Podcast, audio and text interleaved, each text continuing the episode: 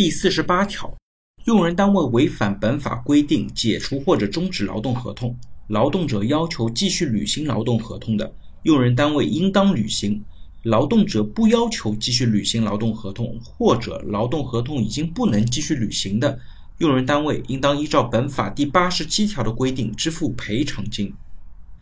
对于第四十八条呢，我们有几个点要给大家来做介绍。第一呢，就是赔偿金本身不等于经济补偿，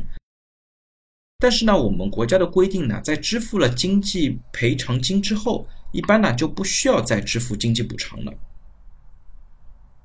而在司法实践过程当中呢，如果用人单位违反本法，也就是没有依照本法所规定的法定情形去解除员工的劳动关系的时候，员工呢是可以主张恢复劳动关系的。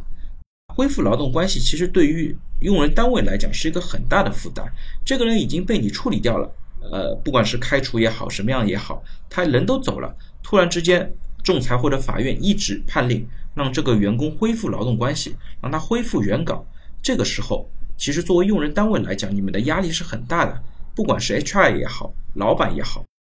这个员工来了之后，首先你们面子往哪搁？第二呢，这个管理的过程就会变得非常复杂。因此呢，用人单位就往往会用通过各种各样的方式来证明这个劳动者没有办法恢复到原岗位去工作。比方说，你们需要证明这个岗位已经不再继续招了，而且呢，他原来的岗位已经有人顶在上面了，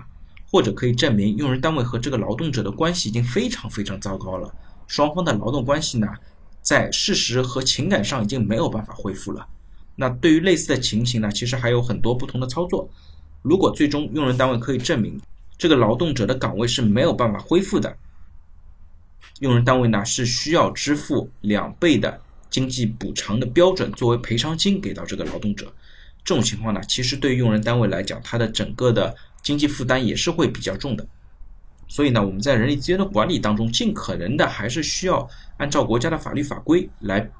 合理、合法、合规的解除或者终止员工的劳动合同。